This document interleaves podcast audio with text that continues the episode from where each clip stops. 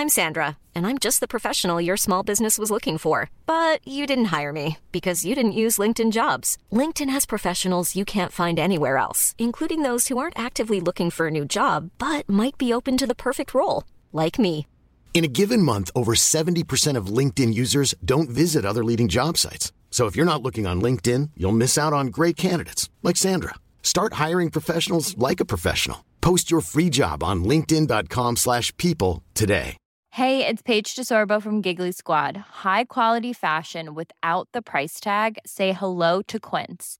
I'm snagging high-end essentials like cozy cashmere sweaters, sleek leather jackets, fine jewelry, and so much more. With Quince being 50 to 80% less than similar brands. And they partner with factories that prioritize safe, ethical, and responsible manufacturing. I love that. Luxury quality within reach. Go to quince.com slash style to get free shipping and 365 day returns on your next order.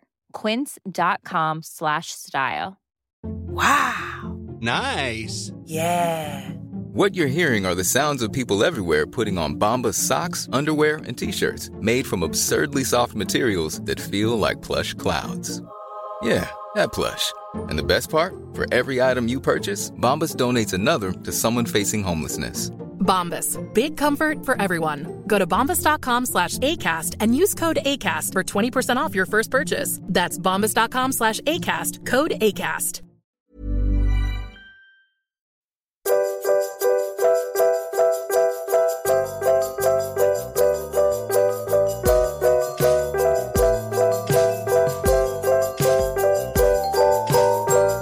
Und herzlich willkommen bei einer neuen Adventskalenderfolge von Auf ein Butterbier und Alberts Urenkel.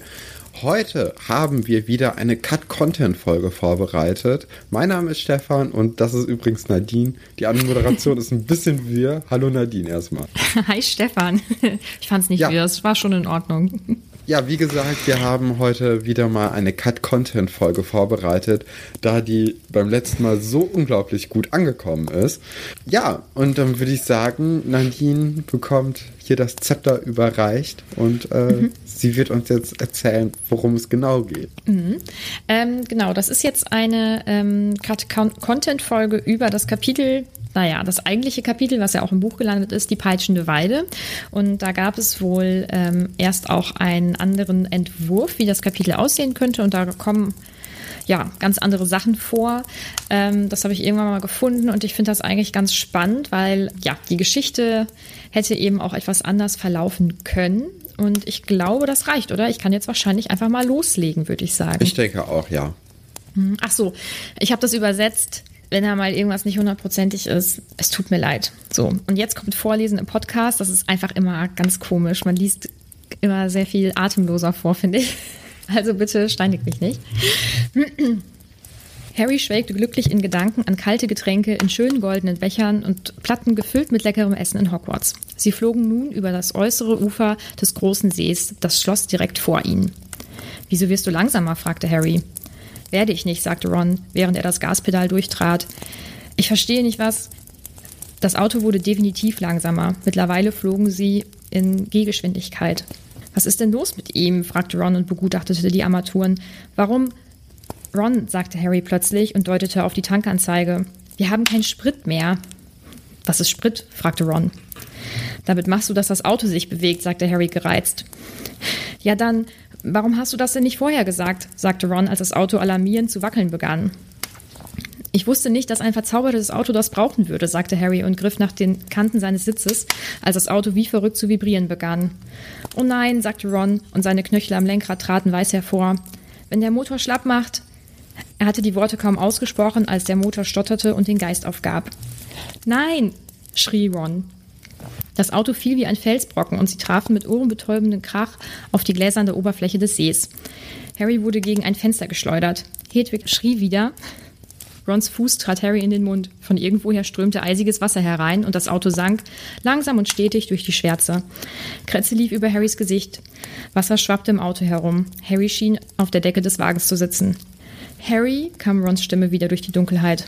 Was? Wieso sind wir nicht tot? Die Fenster haben sich geschlossen. Dad hat wohl Sicherheitszauber hinzugefügt. Bist du verletzt? Irgendwas blutet, aber ich glaube, es geht mir gut. Wie geht es dir? Harry fühlte seinen Hinterkopf. Ich habe eine Beule wie ein Ei, aber es fühlt sich nicht so an, als hätte ich etwas gebrochen. Wie kommen wir hier wieder raus? Keine Ahnung. Es gab einen Ruck und eine bedrohliche Stille setzte ein. Das Dach des Wagens hatte den Grund des Sees erreicht. Naja, wir können noch atmen, sagte Ron. Aber ich weiß nicht, wie lange das anhalten wird.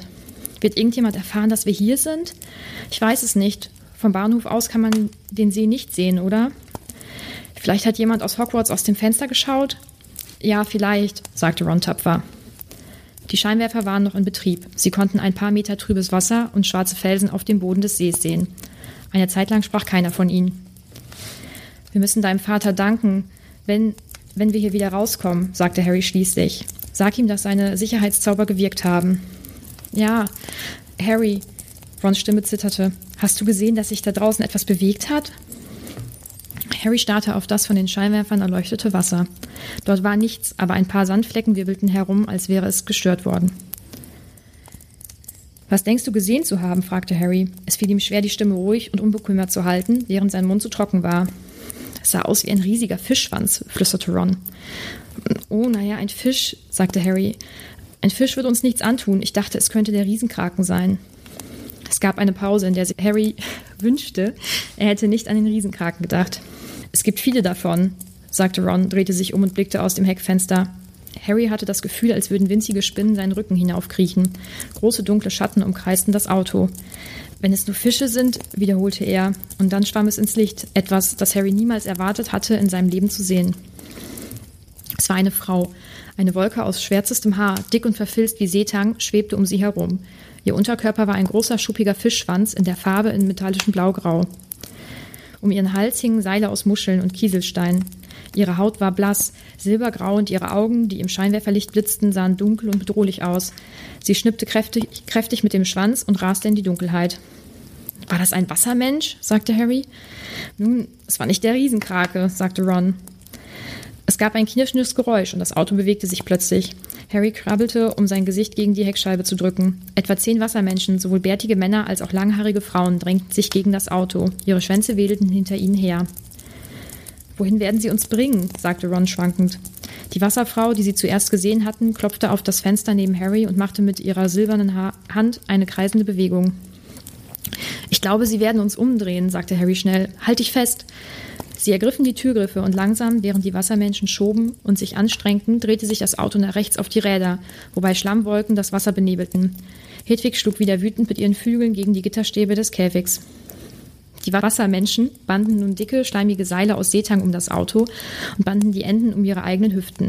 Dann, als Harry und Ron auf der Vorderseite saß, Vordersitzen saßen und kaum zu atmen wagten, zogen sie. Das Auto wurde vom Boden hochgehoben und stieg, von den Wassermenschen geschleppt, an die Oberfläche.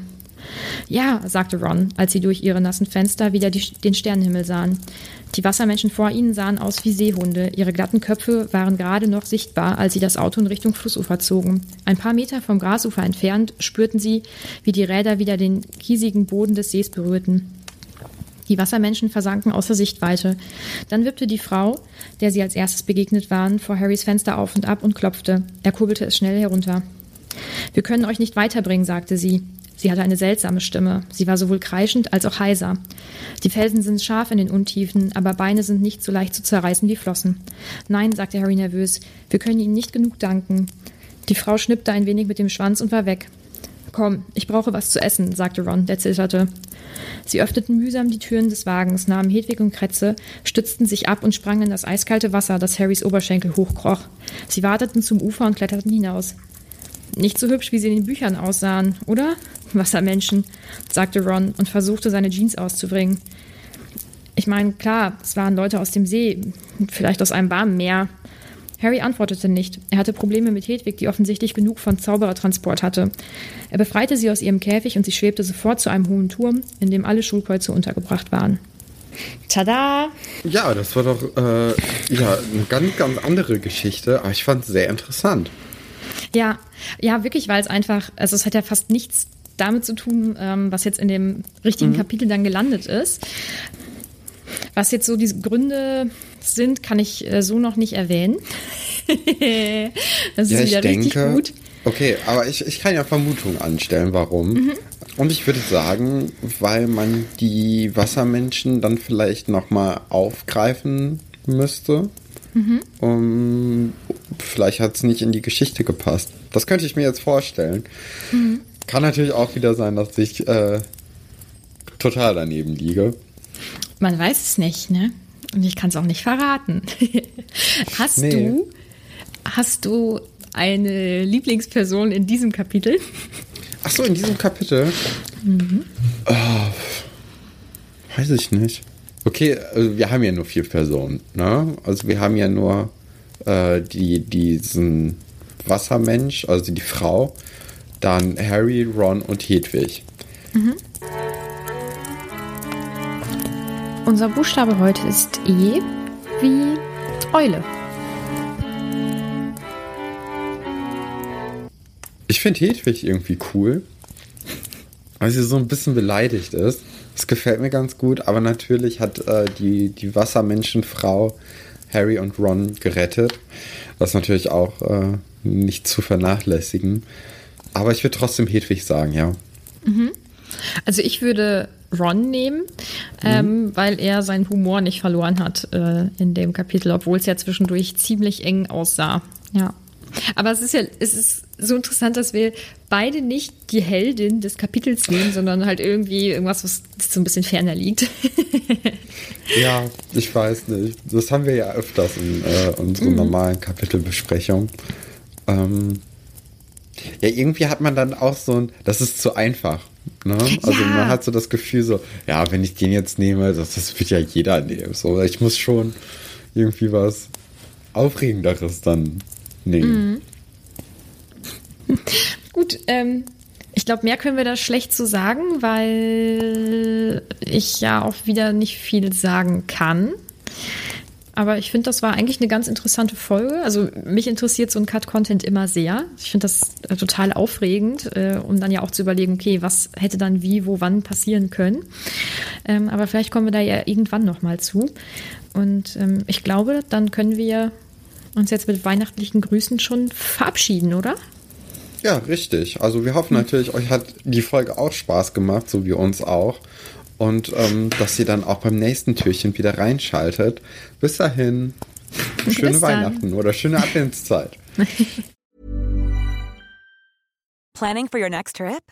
Elevate your travel style with Quince. Quince has all the jet-setting essentials you'll want for your next getaway, like European linen, premium luggage options, buttery soft Italian leather bags, and so much more. And is all priced at 50 to 80% less than similar brands. Plus, Quince only works with factories that use safe and ethical manufacturing practices. Pack your bags with high-quality essentials you'll be wearing for vacations to come with Quince. Go to quince.com/pack for free shipping and 365-day returns.